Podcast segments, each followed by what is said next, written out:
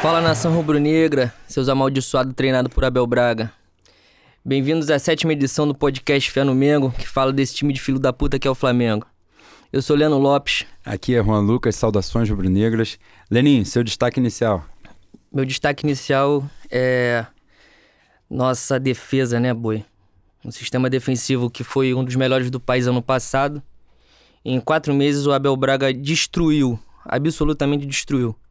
O Flamengo, Flamengo hoje é a defesa mais vazada dos times da Série A. É, ao longo do programa a gente vai, vai expor o que a gente pensa sobre Abel Braga, né? Mas meu destaque inicial é, é com muito pesar desses quatro meses de. É, como é que eu posso dizer, né? Sem ferir a pessoa de Abel Braga. Nem de trabalho pode chamar, né? É, infelizmente a gente escolheu mal o nosso técnico e pagamos por isso nesse início. E meu destaque inicial é sobre a despedida do Juan, né? Importante a gente pontuar isso. No jogo contra o Cruzeiro, Juan, ídolo nosso, né? somando as duas passagens, 10 anos de Flamengo. Infelizmente, não esteve presente em períodos muito vitoriosos, né? Merecia. Merecia ter no currículo um título brasileiro com o Flamengo, Libertadores, seja lá o que for, mas por alguma razão que só o destino conhece, ele não teve. Mas, de qualquer forma, honrou muito o manto sagrado, honrou o nome do Flamengo na trajetória dele na Europa, na seleção brasileira. Vai continuar como nosso dirigente, pelo que foi informado, né? Pausa aí um pouco, depois vai, vai fazer um estágio no clube para saber qual a função que ele vai exercer. Muito importante ter no clube gente com, com a postura, com, a, com o conhecimento do Juan. Né? Juan fez 332 jogos, 32 gols, junto do Júnior Baiano foi o, o artilheiro, o zagueiro artilheiro da história do Flamengo. E um privilégio para todos nós termos convivido e poder ver o Juan conosco. Uma pena, merecia muito, pelo menos aquele título da Sul-Americana, né? Fomos garfados mais uma vez. É. Né? E estava numa fase esplendorosa, né? mas infelizmente a gente não conseguiu. Mas de qualquer forma, obrigado ao Juan por tudo, por honrar o manto sagrado. E esse é o meu destaque inicial. Na pauta de hoje, a gente, como sempre faz, nesse intervalo entre os episódios, né? A gente fala sobre os jogos que ocorreram nesse período. Sempre de trás para frente para a gente poder né, valorizar todos direitinho. O primeiro jogo, logo após a, a nossa edição, foi o jogo, foi a final do estadual, o segundo jogo, né? Do Flamengo e Vasco, que a gente conseguiu o nosso título. Então a gente vai falar sobre, abordar um pouco aquela partida, falar sobre o Campeonato Brasileiro, a estreia contra o Cruzeiro, o jogo de ontem contra o Internacional, um pequeno prognóstico sobre o jogo do São Paulo de domingo. E também a gente vai falar da Libertadores, o jogo, a derrota para o LDU, também fazia alguma, algum comentário sobre o jogo do Penharol de semana que vem e as perspectivas sobre classificação, né? sobre, sobre o cenário né? que, que se aproxima. Hoje a gente teve também o sorteio né? É, da, da Copa do Brasil, a gente tá cagado de pomba, né? Uhum. Puta que pariu. Aí tem Sampaio Correia, Paysandu, Flamengo pega o Corinthians. É foda mesmo. Cara, tem que levar o Igor lá no Ninho do Urubu ah, pra ele arrear um pelo despacho. amor de Deus, é desesperador. Mas de qualquer forma, possível, também nada impossível, mas a gente mais à frente vai, vai falar sobre isso. Importante também a gente vai fazer comentários, né, vai dar as nossas opiniões sobre o momento do Flamengo, basicamente sobre o Abel Braga, né, sobre o trabalho dele, sobre o caminho que, que como é que eu vou dizer, que se apresenta, né? E, e vamos nós. Para começar, vamos falar sobre a final do estadual. Estávamos nós dois lá, cada um em um, em um setor. Qual foi a tua visão desse ah, Flamengo? Flamengo, Flamengo mete um gol rápido e acaba, acaba o jogo, né? O time tinha um jogo importante na quarta-feira contra a LDU, iria viajar. O Flamengo não quis muito jogo depois de 1 a 0 já tinha feito a vantagem no primeiro jogo. É, a gente fez o trabalho, de, o dever de casa, né? Tinha que ganhar, era mais uma final com um time muito mais fraco que o nosso. Eu acho que tecnicamente a gente ficou devendo mais uma vez, como, é, como foi de praxe desse ano, né? O Flamengo jogou mal, porém venceu porque tem qualidade na frente. É, mas podia ter sido melhor. Podia ter feito uma vantagem maior no primeiro jogo, podia ter ganhado demais no segundo jogo também, mas vencemos. É importante, né? Importante. Eu sou. É difícil a gente falar sobre isso, né? Essa ideia de obrigação de ser campeão, né? Mas a realidade do Rio de Janeiro hoje não, não tem como a gente fugir muito disso. Ah, boa, né? eu acho que a gente tem obrigação sim. Eu É. acho que, diante de um cenário que a gente tem um um investimento 10 vezes maior do que os três, os três rivais, a gente tem que ganhar. Tem que ganhar com o time reserva, tem que ganhar com o time misto, e se botar o time titular, a gente tem que ganhar com sobra. Atropelando. Tem que atropelar. É, isso é, isso é natural, né? Eu costumo falar sempre, e no Carioca isso fica mais evidente. Pela mudança de patamar financeiro, de investimento que o Flamengo fez, né, estrutural, a torcida, a gente se acostumou, né? é, A galera mais ativa hoje, né? Normalmente acompanhou o Flamengo da década de 90, a primeira década dos anos 2000 e tal. Um Flamengo fudido, né? A gente não se acostumou a ver o Flamengo disputando os grandes torneios com chance de ser campeão. E eu vejo que a torcida sente um pouco o peso, sabe, de ser favorito. Flamengo, a torcida até hoje fala muito, não, é bom o favoritismo estar com eles. A gente meio que tem essa dificuldade de saber lidar com essa, com essa situação do favoritismo, porque a gente não foi acostumado assim. Isso é um choque muito grande de, de geração, né? A Exatamente. geração que, pega, que pegou o Flamengo dos anos 80 é, é totalmente diferente. Sim, sim. Mas isso é, é como você falou, é uma construção de, de jogos que os caras bateram como favorito e ganharam. A gente não, a gente não viveu isso. Sem dúvida. Isso, eu acho que isso é um processo mesmo. É um processo de, de que vai se construindo aos poucos. E a nossa realidade hoje, no Rio de Janeiro, pelo menos de 2017 para cá, já virou, né? A gente já assumiu isso. Que é o time que faz mais investimento, é o time que tem a obrigação de ganhar. Ainda que quando o Fluminense era da Unimed, ninguém dizia que o Fluminense tinha a obrigação de ganhar. Mas não tem problema com relação a isso, não. Se a obrigação for nossa, a gente tem que ganhar e, e é para ganhar mesmo. E acho que isso é um processo que a torcida precisa se acostumar. Favoritismo vai ser nosso. Só que a diferença é que agora, né, por exemplo, a minha geração, eu comecei a acompanhar futebol Flamengo, né, em 99. Então, a minha geração, que acompanhou mais ou menos, começou mais ou menos nesse período, viu o Flamengo atropelar em campeonato estadual, né? Então eu sempre vi o Flamengo ganhar muito estadual, então para mim não faz muita diferença. O Flamengo ter a obrigação ou não de ser campeão estadual. A grande diferença é que agora o Flamengo é favorito quando entra numa Libertadores, é considerado, né? Não sei porquê, mas é considerado. é considerado favorito quando disputa um campeonato brasileiro. E Copa do Brasil, né? Por exemplo, a gente, aos trancos e barrancos, semifinal da Copa do Brasil, vez ou outra a gente está batendo. Campeonato Brasileiro, a gente já está disputando na parte de cima há algum tempo. Então, esse é um processo normal. Acho que a torcida está começando a aceitar isso. E nesse sentido, é, eu posso, não sei qual foi a tua visão. Sem dúvidas, foi o título mais sem graça que eu vi o Flamengo ganhar no Maracanã. Pô, fora clima. do estádio, fora do estádio depois do jogo, parecia que a, que a gente tinha jogado um jogo no- comum da- da- do Campeonato Brasileiro. Em Flamengo, ou em Flamengo e Cabo Friense, É, que- com a família, com criança. Sem euforia nenhuma, as pessoas. Lógico, né? Os presepas sempre estão presentes. Ah, normal. Já tinham comprado as faixas antes. mas, pô, os vendedores de faixa encalharam com as faixas, cara. E acho, acho até que tem que comemorar mesmo, né? Porque Não, é- óbvio que é, tem que comemorar. Mas isso, aliás, é, implica numa, numa situação que eu vejo as pessoas assim, aí, tá vendo? Tem que botar time titular pra jogar estadual, vocês ficam dando importância pra estadual e perde na Libertadores. Ah, esse bobeiro, acho que a torcida já entendeu isso, que ah, tem que ganhar o estadual, tem que ganhar tudo, pô. Tem que ganhar para o ímpar. Eu queria ganhar o LOL, queria ganhar a Superliga B, queria ganhar a porra toda. Então isso pra mim não é parâmetro. A torcida entendeu isso, o tamanho do campeonato. Então, ganhou, celebra ali rapidinho e tal, mas não é só isso, muito pelo contrário. Isso aí foi o mínimo. Né? Foi a nossa Florida Cup ali um pouquinho maior, basicamente foi isso. E essa rivalidade, é, teve um jejum, o Flamengo defendeu um jejum de 30 anos. Isso, acho que isso é saudável também, porque é a nossa. Esses times, por exemplo, né? o Vasco, quando teve uma hegemonia, um time muito forte que ganhou o Brasileiro Libertadores, perdeu os três anos pro Flamengo aqui. Então, esse processo é uma coisa natural. Acho que a torcida já está entendendo isso, que é favorito no Rio, mas que ao mesmo tempo título estadual não significa nada. Absolutamente nada. Falando do jogo em si, bem rapidinho, como você falou da atuação fraca, né?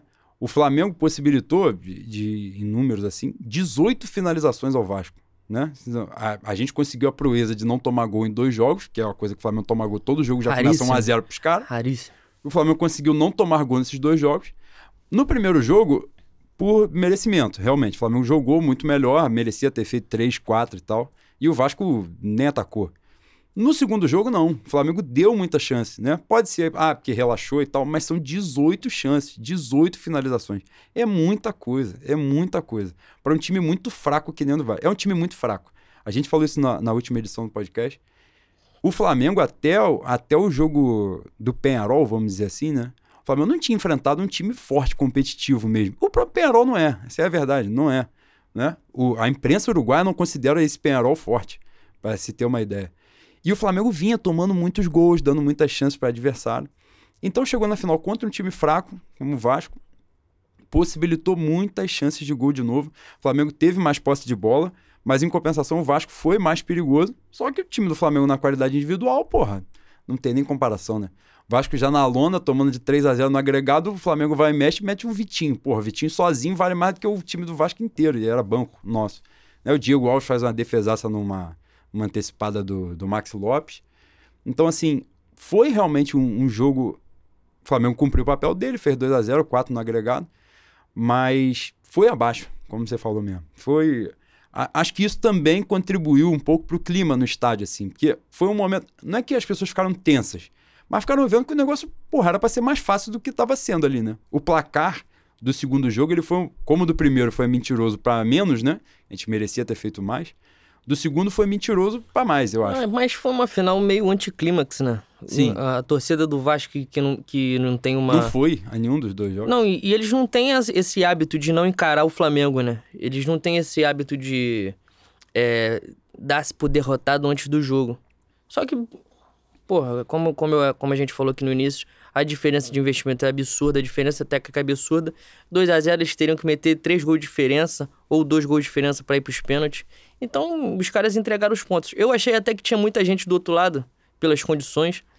Mas foi uma final, pô. Foram pro segundo jogo com o treinador demitido. É, foi uma final, mas foi uma final sem graça pra caceta é. e. Vale a hegemonia, 35 né? E que a gente continue ganhando todos daqui para frente. Faço questão de ganhar todos. Que a gente seja tetra. Exatamente. Como você bem é, disse. O tetra inédito, que a gente precisa. Logo depois do jogo do Vasco, a gente foi enfrentar a LDU, né? Fora. E aí a gente vai falar sobre a Libertadores mais na frente. Partida horrorosa. E logo em sequência, a gente estreia no Campeonato Brasileiro. Favorito, para mim, favoritaço. Eu separo tranquilamente Palmeiras, Flamengo, Grêmio e Cruzeiro. Para mim são os times que vão disputar. Por, porque um campeonato de pontos corridos exige elenco, não tem jeito, né? Vai exigir mais. E acho os times mais sólidos para disputar ao longo do ano. É... Flamengo e Cruzeiro, havia uma, uma expectativa de o Flamengo meter time reserva, né, para poupar jogador. Só que aí.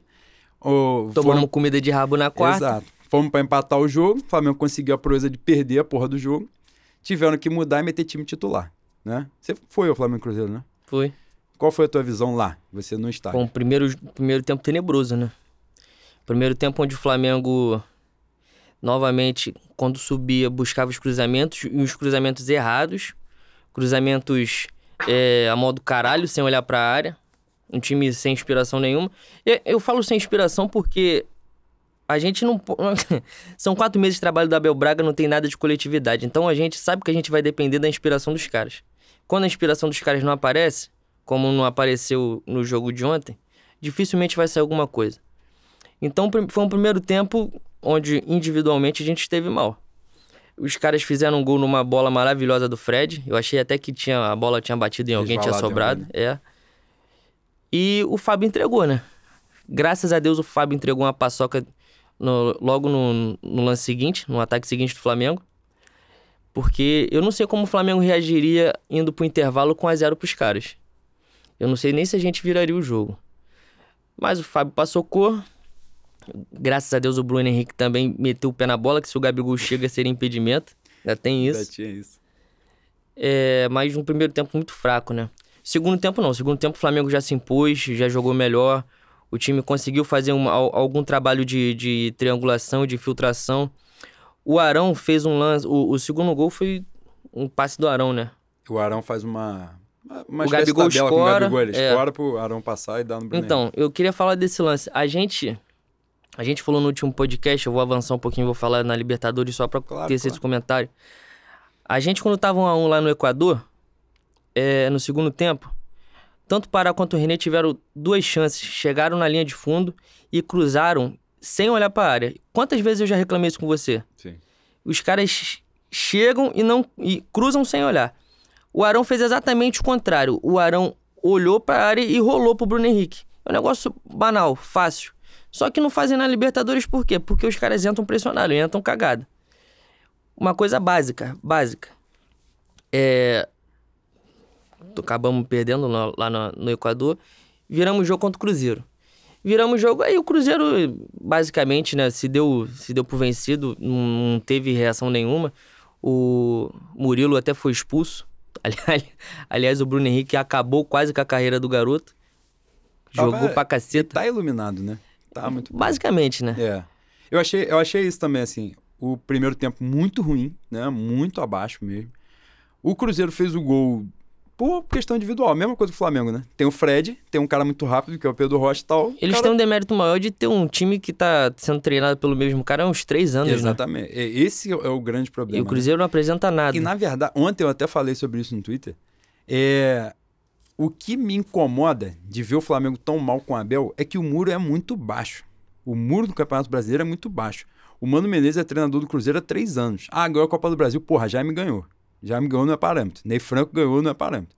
Então, os caras não conseguem apresentar um futebol coletivo. Aí vem o Cruzeiro pegar o Flamengo, o Cruzeiro invicto, não sei o que, atropelou, ah, ainda Campeonato isso, Mineiro. Libertadores, os caras já classificaram, porra, ano passado e já estão na mata-mata, porra.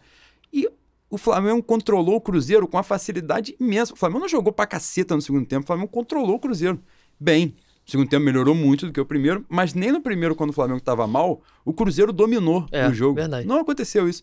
Porra, ontem o Palmeiras empatou com o CSA. O cara fala, ah, o Palmeiras botou time misto. Eu nem sei se botou. Botou time misto. Porra, o time misto do Palmeiras é melhor do que 15 times da, da Série A. E os caras estão lá empatando com o CSA. Fizeram um campeonato paulista fraco, tomando gol a rodo também, empataram uma porrada de jogo. Isso com o Filipão já sendo campeão brasileiro, já fazendo quase um ano de trabalho. Então, o que me incomoda muito de ver o Flamengo mal com, com o Abel né, é justamente isso, que os times mais fortes não, tô, não tem ninguém atropelando, não tem ninguém amassando todo mundo. Se tivesse, a gente até pensaria, pô, se a gente tivesse um treinador maneiro e tal, mas, mas mesmo assim ia ser meio difícil, entendeu? É um bagulho meio Bayern Borussia. Uhum. Tipo, o Borussia, porra, tem que estar tá voando pra caceta pra passar o Bayern. aí foi sorte. igual esse ano, né? Aí o Borussia vem, atropela, aí o Bayern, não, agora acho que a gente vai entrar no campeonato. Pronto, o Bayern já passou os caras. Então, nesse ponto, você até tolera. Ah, não, tem uns caras que são muito mais fortes e tal, não sei o que lá. No nosso caso, não. Os times mais fortes não são tão fortes assim no cenário, né? Os mais fortes no, em relação aos adversários, eles não são fortes no referencial de, de bola mesmo, de um time, né? Você vê o Corinthians, que é um time que a gente vai pegar na Copa do Brasil. Um time, pô, feio, é feio demais você ver, cara. Os caras praticam. Ele, eu nem sou contra a visão de futebol reativo, nem se for bem executado. O Corinthians abre mão de bola. Abre mão. Você vê o jogo, os caras abrem mão. Da bola. Entendeu? Os caras vão pegar o Flamengo na Copa do Brasil, vão fazer isso. Vocês acham que eles não vão fazer isso? Vão pegar e toma, faz o que vocês quiserem aí. E pra dar uma, uma, bola cagada lá, alguém lançar um Wagner Love, sair correndo e meter um gol. É essa. Então, assim, o muro é muito baixo. Então, quando eu vi o Flamengo Cruzeiro, o Flamengo no segundo tempo, sem se esforçar tanto, controlar o jogo, eu fiquei, cara, olha como a gente pode. Porra, do meio para frente, a gente tem uns cinco caras que podem definir jogo. É, mas eu acho que a gente teve um, um, um, um bom aliado nesse jogo, foi a performance do, do Arão, né? O Sim. Arão, quando tá bem, a gente já falou até isso aqui. O Arão, quando tá bem, ele muda o Flamengo, coloca o Flamengo em outro patamar. Só que quando para ele tá bem, demora uns três meses, né? Porque ele joga. E São 12 ele joga jogos. numa posição estratégica, né, cara? É, porra, mas ele fez uma partida maravilhosa. Acho que foi a melhor partida dele no Flamengo. Porra, ele tava em todo lugar do campo, com a, com a posse de bola ele acertava, ele conseguia. O que ele arriscava, ele acertava. Melhora muito. E até alivia um pouco o Cuejá também, né? Sem dúvida, sem dúvida. Que tá jogando pra cacete, mas porque tá sobrecarregado, né? Tá exposto. É... E aí, logo depois, né, o Flamengo nessa oscilação imensa da, da temporada, joga muito bem um jogo, joga mal um jogo, porra, aí melhora um cadinho, depois piora absurdamente. Vem o Flamengo e Inter ontem. Flamengo e Inter ontem não tem nada, basicamente, para Eu não consigo ver nada de elogio, né? Porque a gente, mais uma vez, vem Abel com essa insistência, essa imbecilidade dele de Gabigol na ponta, Bruno Henrique no centralizado e a Rascaeta numa ponta lá. Everton Ribeiro, né, centralizado. Ontem no segundo tempo, quando a gente Atrás. tomou a virada, ele ainda desesperou, né? Ele fez umas substituições assim, Porra, totalmente imbecis. E... e aí o que acontece? A merda foi igual, igual o lance do Cruzeiro. Aí parece que a gente tá torcendo contra. Porra, ninguém é imbecil de ficar torcendo contra o próprio time. Ninguém tá fazendo isso. A questão é, ele fez um posicionamento dos jogadores ali que tá matando. Pro Bruno Henrique tá fazendo gol. O Bruno Henrique fez gol, por exemplo, o primeiro gol dele, pô, mérito? Mérito, mas o Fábio saiu a moda caralho do gol e ele foi como um maníaco, enfiou a sola na bola e fez o gol. Beleza, show. Só que começa a passar uma ideia assim, tá dando certo, que o cara tá fazendo gol. Só que se você for analisar o jogo, o Bruno Henrique, antes né, de começar a jogar centralizado, mais ou menos ali, o jogo que ele jogou centralizado foi o Penarol, não foi? Foi. Foi ele estava rendendo em campo muito mais, participando muito mais do jogo. Aí teve, acho que, uma pequena lesão. Ah, não, foi a expulsão. Foi a expulsão do Fla-Flu. Não jogou, ficou um jogo fora, voltou e jogou do Penharol na Libertadores. Ele estava participando muito mais do jogo. Pô, o Gabigol na ponta, ele matou o cara. Matou. O Gabigol não participa mais do Não, o, jogo. Gabigol, o Gabigol não tem traquejo pra jogar de Porra. ponta e o Bruno Henrique não sabe jogar de costas pro gol. São duas coisas que atrapalham pra cacete o Aí ele, ele levanta a pauta de o Arrascaeta jogou na ponta esquerda no Cruzeiro. Jogou, beleza. Só que não é o jogar na ponta esquerda igual o Ronaldinho Gaúcho, jogar lá enterrado na bandeirinha de canteio e ficar largado. Não é isso. Ele jogava lá na ponta porque o time tinha uma aproximação pra jogar com ele. E o Everton Ribeiro centralizado também, pô, tem muita inteligência de jogo? Tem. Só que não é a dele. Ele funciona muito melhor da ponta pra lá. No intervalo do Flamengo Inter, atuação de merda no primeiro tempo. No intervalo ele fez o básico, que é só é o que a gente fala sempre, né? Porra, se não vai ajudar, só não atrapalha, só faz o basicão e deixa os caras entrarem e resolver, só isso. Se só vai entregar colete, né, faz o básico. Aí ele volta no segundo tempo, Gabigol no meio, Bruno Henrique na ponta, Arrascaeta flutuando e Everton Ribeiro na outra. Porra, 20 minutos de domínio do Flamengo. Não ama- amassou os caras não, mas meteu o gol que o impedido do Gabigol, teve chance do Flamengo. Pô, mudou totalmente, teve o gol, né? Mudou totalmente. O básico. E aí, logo depois, o, o- com 20 e pouco, 30 minutos, né? Que é o segundo gol do Inter, eu acho. Aí o Flamengo desmoronou, e nessa que desmoronou, parece que ele. Não, na verdade, antes, né? Ele faz a substituição maravilhosa, ele tira o Arrascaeta e bota o Diego. Pra ficar com. A entrada do Diego eu achei até certo, que o Flamengo chegou no momento perdeu o meio campo. Ficou um buraco de bola ainda e voltando. Só que ele tira o cara que tava melhor deles ali, do, pra mim, na minha visão, pelo menos. Do. Pô, o Bruno Henrique ontem fez uma partida horrível. Horrível. Ah, ó, Ontem foi uma partida individualmente muito fraca, né, cara? A gente teve o René mal, o Rodolfo, a dupla de zaga muito mal. O Rodolfo ainda tava voltando de lesão, né? Ainda tem um porquê, uma justificativa. Mas o Léo Duarte é uma temporada, porra, de muita oscilação do Léo Duarte. Não quero falar que é uma temporada horrorosa, porque eu realmente não lembro se ele fez algum jogo bom. Deve, deve ter feito. O Rodrigo Caio tá levando nas costas ultimamente. É, Bruno Henrique muito mal, Everton Ribeiro muito mal. Mas pra gente exemplificar o. Eu, pra, pra eu exemplificar, no caso, o meu destaque inicial com números, é, a gente jogou o 24 jogo no ano e a gente já tomou 21 gols, se eu não me engano. Tomou gol em 18 jogos e. Tomamos gol em 18 jogos. Porra, são números absurdos, absurdos. O Flamengo vinha de temporadas tendo a melhor defesa. Eu falei pra você, eu falei lá no grupo na confraria que a gente que a gente tinha feito um bom primeiro tempo, porque eu, eu enxerguei no, no estilo de jogo do Flamengo, embora a gente tenha saído perdendo com, a- com o gol idiota do Guerreiro, que a zaga dormiu. Eu- embora o, o, o Inter tivesse tido a oportunidade de marcar o 2 a 0 novamente num soninho da zaga, o Flamengo teve momentos pressionando a saída de bola dos caras, o Flamengo teve um momento de aproximação dos jogadores. Só que a gente enxerga que isso é, é parte dos jogadores, não é treinado, não é uma coisa repetida, entende? O Flamengo, se tiver alguém que entenda um pouquinho mais de futebol, a gente vai dominar. Vai dominar. Você, fala, você falou que o- o- os quatro que estão disputando são Flamengo, Palmeiras, Grêmio e Cruzeiro. O Grêmio tem um ponto no campeonato, em dois jogos. O Palmeiras, quatro. Cruzeiro, três. E a gente, três. Então, dava E o Palmeiras pegou Fortaleza e CSA. Exatamente. Importante. Dava muito pra gente ter feito seis pontos com adversários fortes. Cruzeiro e Inter. A gente teve chance de ganhar um jogo lá no Beira Rio. Sim. E- Quando fez o empate, teve chance. Jogo Tava Exatamente. jogando melhor. Só que a gente não tem nada além da individualidade. Quando os caras cansam, quando os caras estão mal, a gente não tem saída. Porra, isso dá, dá ódio, cara. Dá ódio. É, é muito pouco. A gente tem um investimento absurdo pra um cara que não entende porra nenhuma de futebol. Aí a gente perde o jogo. Um jogo que a gente poderia ter vencido. Que ia fazer muita diferença. Empate no Beira Rio já seria ma- maravilhoso, mas a É. gente teve chance de ganhar. Aí termina o jogo, o cara vai pra, vai pra coletiva e fala um montão de merda, fala que o Beira Rio é maravilhoso. Aí a gente descobre depois que ele tinha jantado com o presidente do Inter. Porra, fica babando o ovo dos caras. O Abel, eu não sei se ele tá ficando maluco, ou não, eu não sei se ele cansou, não sei se ele quer sair. Não sei, não sei qual é dele. Mas não tem mais condições, cara. Ele. Não, não tem treino. O Flamengo não apresenta nada de, de ideia. É, é acaso. E quando ele vai falar alguma porra, ele fala merda. Ontem não falou Fluminense, por algum acaso É, ele não falou Fluminense. Já Porra, é, é, é desgastante, cara. É desgastante Você pra caralho. estava falando do trabalho de campo, né? O segundo gol que o Inter faz, né? Aquela finalização do Sarrafiori lá, aquilo ali, se você assiste a todos os jogos do Flamengo, você vai ver aquele buraco na entrada da área todo jogo, todo jogo, várias vezes. O Flamengo tomou um gol semelhante, vai falar do jogo da LDU, que o filho da puta domina a bola na ponta lá da área, o segundo gol, ele vem carregando pro meio, não chega ninguém. O cara carregou a bola uns dois minutos e ninguém chegou pra, em cima dele.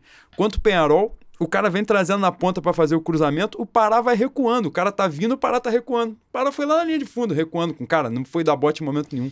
Ninguém no meio de campo. E a gente começa a ver.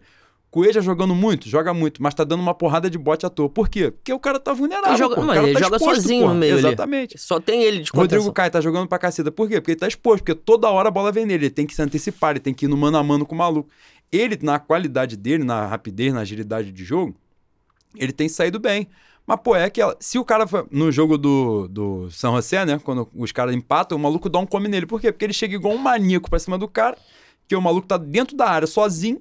Pô, o cara chegou de primeiro, o cara foi, deu um come nele e meteu o gol.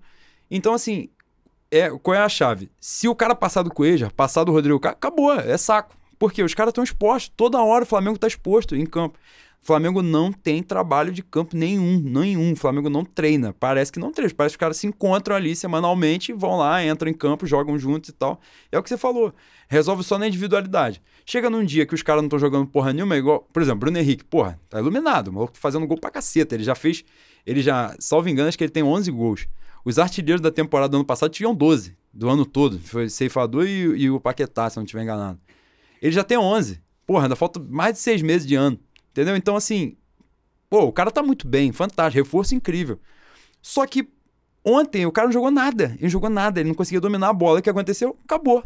Acabou, não tem jogo. Por quê? Sem individualidade. Aí ele mata o Gabigol lá na ponta, porra, pronto. Acabou o time. Mexe errado, normalmente ele vai fazer isso, que além dele escalar mal, de botar mal os caras em campo, ele vai mexer errado, Ele não, enxerga o que, tudo. ele não enxerga o que tá acontecendo. Ontem, Nunca. mais uma vez, a substituição dele fudeu o Flamengo. Exatamente igual ao jogo do Penharol. No Penharol ficou mais explícito que ele fez uma substituição de meter o Diego de segundo volante, que ele não tinha feito essa porra nem contra o americano, contra a portuguesa da ilha, ele não fez isso. Aí ele vai testar contra o Penharol. Pô, ficou um rombo no meio campo do, do, do Flamengo. Não foi por isso, estritamente, que o Penharol meteu o gol, mas, caralho, o Flamengo ficou muito mais exposto sem necessidade nenhuma. A gente tá falando, né, depois vai falar da Libertadores, se esse jogo tivesse terminado 0 a 0 a gente tava classificado. Entendeu? Então, não precisava disso. É, é esse esse você, é o ponto. você falou do gol do Penharol, eu lembrei. e, é, o, gol do, o gol do Penharol e o gol do Inter, o segundo gol do Inter, são lances que dá pra gente fazer um comparativo. O, o, o atacante, o centroavante do, do Penharol que faz o gol, quem tá marcando é o Vitinho. Assim que o cara entra na área, o Vitinho larga, aí a bola Aqui já René. já- não, a bola já tá sendo É. cruzada, aí o René já tá com a bunda de vendido. fora. É. E agora, quem largou foi o René. Sarrafiori costurou, o René tava acompanhando ele, de- chegou um determinado Ele parte tenta do dar campo. um bote, né? Não consegue É, larga. não, me largou. É. Porra, é, é óbvio que o Flamengo não treina. Isso aí é nítido. O Abel Braga acabou com um sistema defensivo que era um dos melhores do país. E com peças melhores do que os, do- que os técnicos anteriores tiveram pra trabalhar. Porra, não tem condição, cara. O, eu acho que foi o Tosa que colocou no, no Twitter hoje uma enquete perguntando se a gente se a gente tivesse a certeza que Abel Braga seria demitido com a eliminação do, pro Penharol, você gostaria que o Flamengo fosse eliminado?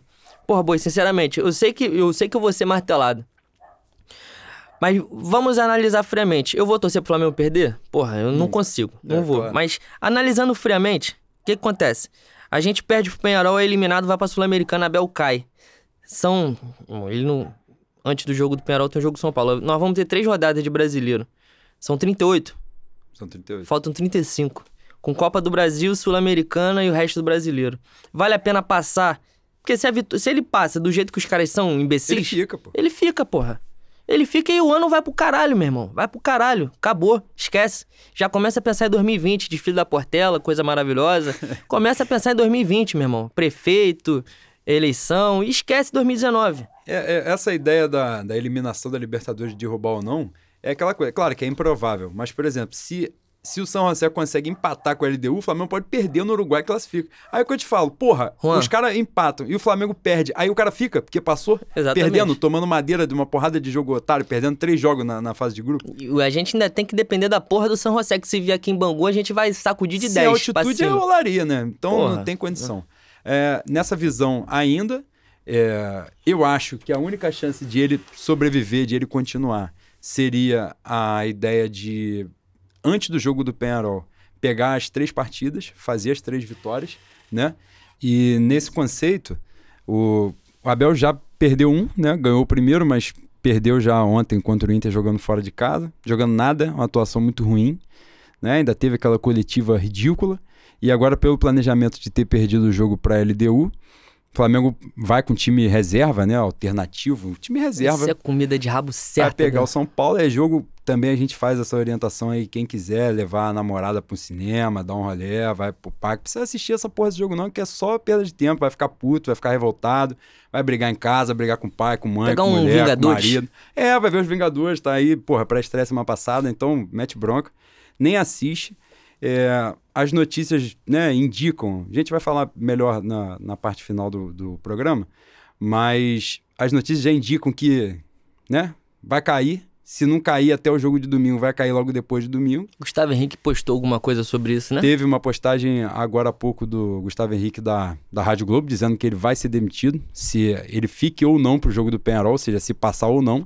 Mas isso significaria que ele ia enrolar com essa porra até quarta-feira que vem, para ele ser demitido ou não. E, enfim, né, o panorama, acho que a ideia é mudar agora. Né? Quanto São Paulo, a expectativa é nenhuma. É, a chance, como eu estava falando das- dos três jogos, de três vitórias, porque nesses três jogos o Flamengo pegava três adversários difíceis, sendo dois deles fora de casa, né? Inter e São Paulo, dois resultados né, muito difíceis. Então, se ele fizesse as três vitórias, poderia até rolar um desenrolo de, ó, trabalho de alguma forma está sendo bem feito para dar aquele migué, né? Uma catástrofe, a gente saiu na fase de grupo. Cara, tal, a verdade é que os dirigentes do Flamengo, eles não têm, eles não têm a, a mínima capacidade de autoavaliação. Tu lembra que tu lembra o, o- as bravatas que os caras fizeram quando terminou lá o- a final da Taça Rio? A gente empata no último lance com a Rascaeta, ganha nos Ah, sim, pênaltis. sim. Os caras falaram que estiparam o espírito de perdedor, tiraram a bananice. Era só uma Taça Rio, meu irmão. Era só uma Taça Rio, o Flamengo jogando porra nenhuma, pelo ano já. Eles não têm autocrítica, não tem. Então esperar que esses caras se autoavaliem, A gente, a gente fica nessa sacanagem, ficava sempre brincando bagulho de tríplice coroa e tal. Eu, cara, Eles eu realmente acredito. Eu acredito que esses caras acham mesmo isso, de ser campeão de Taça Rio, de, eh, Florida Cup e Campeonato Estadual. Eles acham realmente que o Flamengo agora tá cara, fantástico. dá uma vontadezinha de gastar o réu primário, não dá não. Dá, pô, isso aí Puta dá que- toda hora, né? E aí agora que a gente, né, tá movido pelo ódio, o momento é sempre esse. O momento de falar de Libertadores é o momento tá na raiva. No amor não precisa falar sobre isso, fala de outra coisa. E a gente fala sobre a Libertadores, jogo contra a LDU, né? Porra, LDU fraca, de novo. Flamengo, a gente naquele receio só precisava empatar. Flamengo consegue fazer um golzinho no início do jogo. E aí, malandro, aquela coisa, né? O Flamengo acha um gol, boy. Acha um gol. A gente até os 15 minutos a gente não tinha atacado. O Flamengo entrou claramente com o resultado. Entrou pra empatar. O Flamengo não fez questão de atacar. É, a gente acha um gol num, cruzamento bom do Pará. E uma cabeça, foi uma cabeçada que o Bruno Henrique meteu a mão na bola, né? Cabeçada com o braço. Mas depois disso, novamente, a gente já voltou a não fazer porra nenhuma, segurar o jogo, jogar pelo empate. O time dorme, faltando 30 segundos pra terminar o primeiro tempo e ir pro vestiário com a vitória, fora de casa. ridículo. Chutão pra frente, a gente toma um empate. Porra, não tem condições, cara. Não tem condições. É, é- é- novamente, é desgastante. Nesse caso, eu acho que é- não tem nem, nem tanto, tanto a ver com a Bel Braga, né? Já é uma coisa que tá no clube. A gente se caga todo na Libertadores e a gente não tem sorte, porque provavelmente o Grêmio vai se classificar com oito pontos.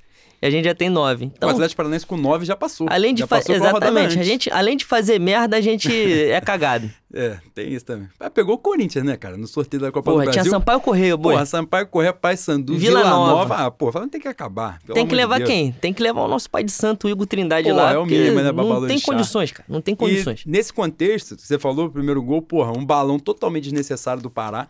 Dá um balão, o cara devolve com outro balão.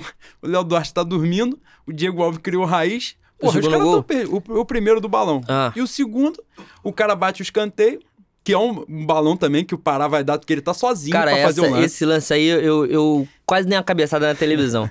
Tá o Flamengo com a bunda dentro do gol. O Pará pega a bola sozinho, não tem pressão nenhuma em cima do Pará. Pará olha pra frente, o que, que ele faz?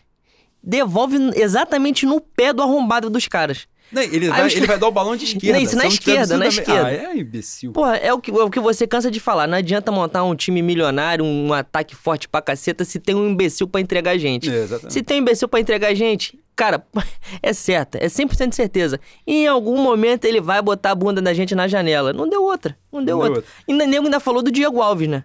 Não tinha como agarrar aquela bola. Não, eu achei que o mole do Diego Alves no segundo gol foi mais no cruzamento, que o cara faz o cruzamento, o Diego Alves sai mal do gol. Só que nessa, o cara dominou a bola no peito e ele vem carregando pro meio da área e ninguém foi dar o bote no maluco. É, não, desfilou gostosamente. Cara, o cara vai bater um escanteio. Eu, eu não consigo conceber isso. Não consigo, não sei se eu sou amador, se eu sou ingênuo, se eu sou imbecil, não sei o que que é. Mas eu não consigo conceber num escanteio ter um cara sozinho dentro da área. Porra, não tem como. Não tem como ter alguém sozinho, cara. Pô, você. Normalmente o time tá em superioridade numérica, é o básico. O time que tá marcando tá em superioridade ali. Então, porra, não tem como. O cara dominou a bola, ele vem carregando pro meio para poder finalizar. E em nenhum momento alguém deu um bote nele. Ele deu um porradão pra dentro do gol com altitude que tem uma influência no chute. Pronto. Sacola 2 a 1 um, Flamengo aí que se arrasou mesmo. Aí, aí começa aqueles lances de contra-ataque de René cruzar sem olhar, dar balão. Nesses dois lances que você falou antes, né? A questão do René do Pará nos dois lances tinha gente dentro da área. Não, o Gabigol, o Gabigol tava fechando sozinho, era um cruzamento rasteiro simples. A do René, então, foi muito evidente, assim, o cara, o Gabigol entrou muito bem para dar, ele deu sem olhar, deu um balão pro alto, a bola foi lá do outro lado. Enfim, os mesmos erros, né? Exatamente como foi naquele jogo do São Lourenço lá atrás, né? Faz um gol, acha um gol, porque também no jogo do São Lourenço também não tava bem, mas achou um gol. Porra, achou um gol, eu não consigo, cara é, compreender a facilidade que o Flamengo tem de entregar o resultado. Não consigo entender. Maluco, acaba o jogo. Encerra o jogo. Vai encebar essa porra até acabar. Não tem problema. 1x0. O empate é nosso. A gente não precisa nem ganhar. O empate é nosso. Ou seja, a gente ainda tem uma vantagem de. Cara, se a gente tivesse empatado com o Penharol, ele deu hoje, a gente já tava classificado. Sim, porra. A gente já tem a vantagem de, por exemplo, se der uma merda e tomar um gol, beleza, o empate continua sendo nosso. A gente tá ganhando, tá na frente. Entrega resultado com muita facilidade. Muita facilidade.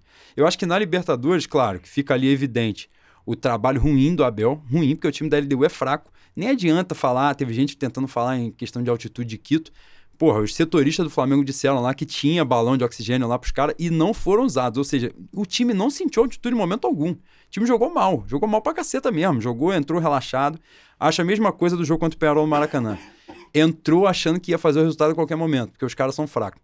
Quanto o Penharol, os caras se surpreenderam. Aí eu não acho nem que foi soberba, não, Bui. Eu acho que os caras entraram com a proposta de segurar o jogo mesmo. Jogaram pelo empate, mano. Eu achei cara, muito eu, acomodado. Eu, eu acho que o time que entra pra jogar um futebol, segurar, sentar a bunda dentro do gol, jogar pelo 0x0, tem que se fuder sempre, mano. Tem que se fuder sempre.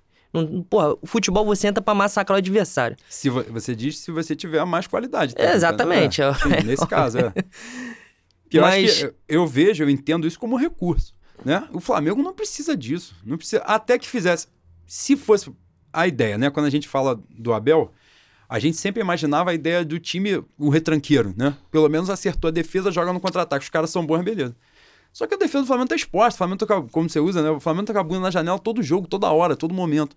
Nem sempre a bola entra, mas normalmente vai entrar, porra. Uma vez por jogo, pelo menos, ela vai entrar. É Boi, 18 jogos de 24, mano é coisa pra caceta. A gente já entra com 1 a 0 pros caras. Flamengo, obrigatoriamente, para vencer o jogo, tem que meter dois gols.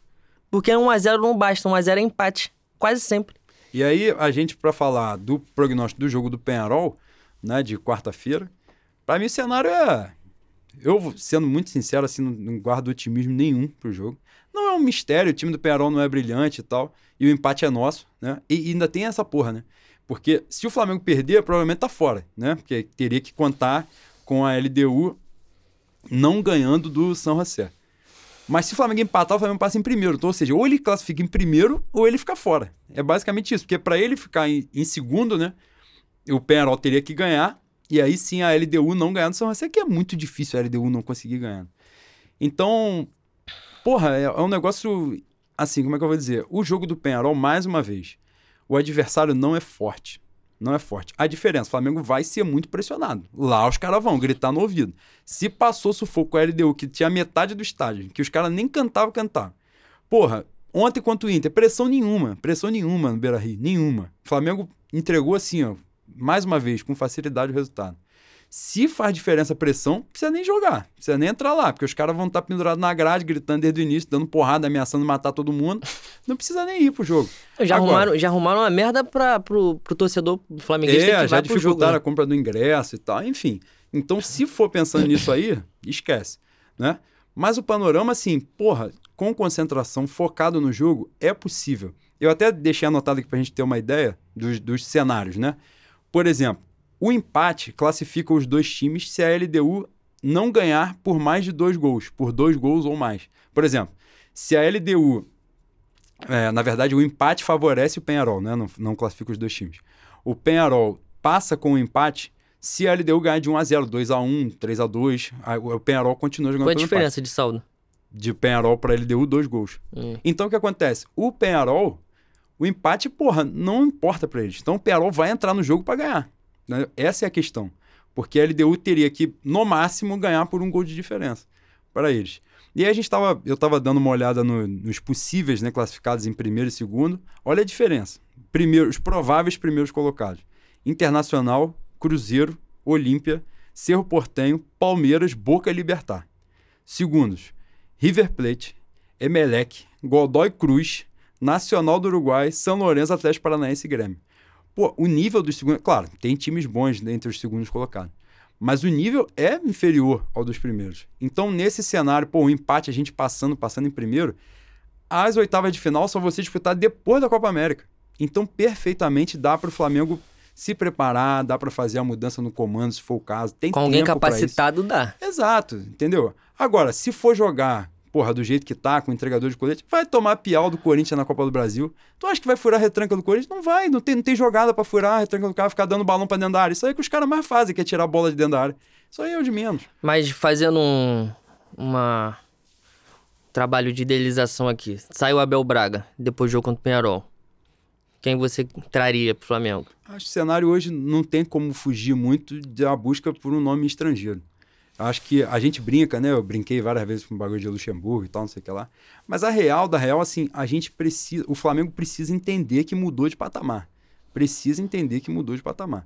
Sair de Abel para entrar Luxemburgo, até o Dorival mesmo. Dorival antes, né? Porra, para vir o Abel era melhor o Dorival ter continuado. Agora, no cenário ideal, Dorival também cumpriu a missão dele e caminhar, porque na carreira dele também nunca ofereceu mais do que isso que ele tinha oferecido ali. O Flamengo tem que entender que vai subir de patamar. E nesse cenário, para buscar um nome de fora, né? O Flamengo tem duas posições possíveis, vamos dizer assim. De um lado, é, a temporada do Campeonato Argentino está concluindo agora, né, nesse meio de ano.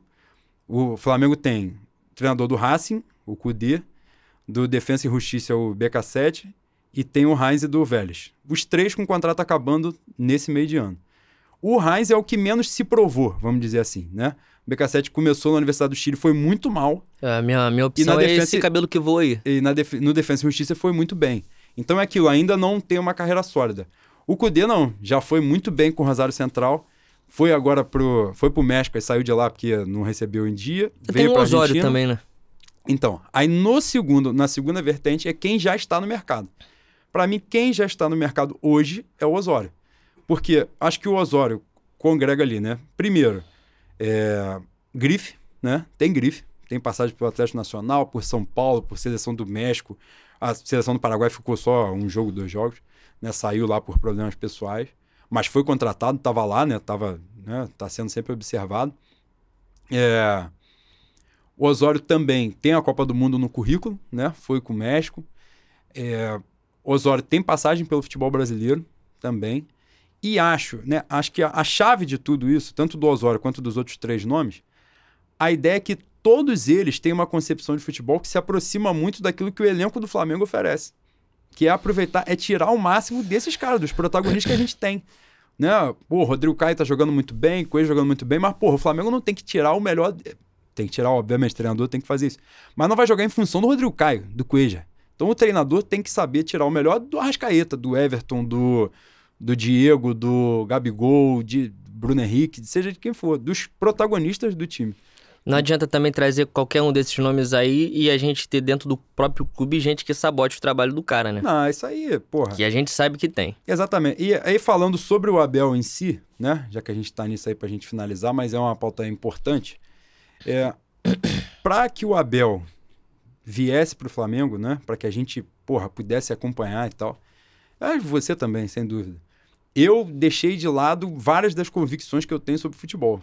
Até gosto pessoal com relação a Abel. Acredito que ele seja, já falei isso várias vezes, acredito que ele seja um cara incrível, boa praça, de tu tomar um chopp, tomar um vinho, bater um papo e tal. Agora, como profissional, não tem condição nenhuma. Mas, de qualquer forma, pra, porra, é aquilo que a gente tá dizendo. A gente jamais vai torcer contra o Flamengo. Nunca. Né? Então, o mínimo do mínimo que a gente esperava do Abel era o seguinte: consistência defensiva, gestão de grupo.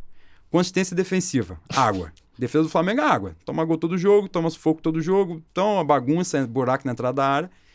Gestão de grupo. Porra, Leninho, eu não acredito que os jogadores vão estar satisfeitos numa não, situação obviamente dessa. não Porra, tão. o Gabigol é centroavante, joga de ponta. Porra, o zagueiro tá exposto no meio. O centroavante, o ponta joga de centroavante, o meio campo joga de ponta. Porra, meu irmão, os caras os cara têm a vaidade deles também, né? Eles não querem, ah, estão ganhando dinheiro deles. Meu irmão, o cara não quer ficar lá de, passando sufoco, torcedor no cangote, falando merda pra eles. Não, com um time forte, saindo. né? Que o cara sabe que Exato. tem condições de O ganhar cara alguma tá num coisa elenco grande. forte, ele não quer chegar também no- numa disputa e ficar sempre pra trás, chegar na Libertadores e cair na fase de grupo com a imbecilidade do maluco. Então, é óbvio que a real da real, Lenin, a real da real mesmo, Abel caiu. Abel já caiu. O defunto tá lá, só, só vão deitar o maluco. Só que agora falta coragem. Porque lá em dezembro, né, quando a gente já falava que ia dar merda, ia fadar da merda, igual agora sai o Abel antes do Luxemburgo, vai fadar da merda, vai dar merda logo ali na frente. Então, a gente já sabia disso. Só que agora os caras têm que ter a hombridade de admitir que fizeram merda lá atrás. E não tem que ficar esticando, não, esticando a corda. Fez merda, assume. O problema é ter compromisso com o erro. Cara, hombridade é o mínimo que a gente pede, né? Porque competência a gente sabe que os caras não têm. É raridade no meio do futebol. Mas hombridade de você comprar o barulho das tuas próprias bravatas. Você passou um período eleitoral todo falando palhaçada. Era toda hora no Twitter fazendo graça, opinando, supondo proatividade quando você assumisse. Os caras assumiram e não fizeram porra nenhuma. Fizeram merda no, no caso dos meninos e agora que o Flamengo tá com a bunda na janela novamente, os caras somem. Somem. É como você falou, Abel Braga já caiu há muitos anos, João. Caiu há muito tempo já. E a É. gente persiste com ele por orgulho, né? Sim, Basicamente orgulho. certeza. E a verdade, cara, assim, hoje, e isso é fato, e a gente já debatia isso em dezembro, Abel Braga hoje significa escudo para dirigente covarde. É só isso.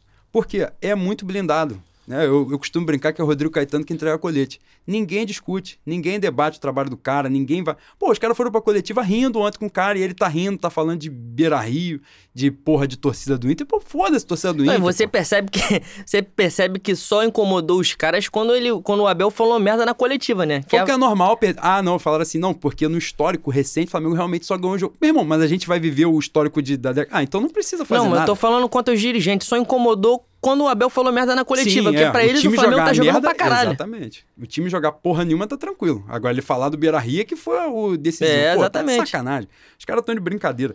E ele conta com muita boa vontade da imprensa. Conta com muita boa vontade. E criar o mito dele tirou leite de pedra do Fluminense. Ah, mentira. Qualquer Eu- um que eu- vai procurar vai ler. Isso não Para quem acredite nisso, eu, eu peço pra que faça uma pesquisa rápida no Google e compare os anos de carreira do Abel Braga como treinador e os anos de carreira do Galhardo, do River Plate. Veja quantas vezes o Galhardo foi campeão internacional e quantas vezes o, o Abel Braga foi campeão internacional. Exatamente. E agora, só pra gente finalizar mesmo, vem essa ideia de que tem o mais pessimista que vai dizer que o ano acabou, o ano, né, que tá tudo prejudicado, que se foi eliminado no Penharol, tá tudo pro barro. Cara, o cenário é o seguinte: até a Copa América, o Flamengo joga mais sete rodadas de Campeonato Brasileiro. O Flamengo vai jogar as oitavas da Copa do Brasil. E se for eliminado, se passar na Libertadores, né? Se empatar ou ganhar quarta-feira, a- as oitavas de final só depois da Copa América. E se perder e for eliminado, for para a Sul-Americana, tem jogo da Sul-Americana agora antes da Copa América, em junho.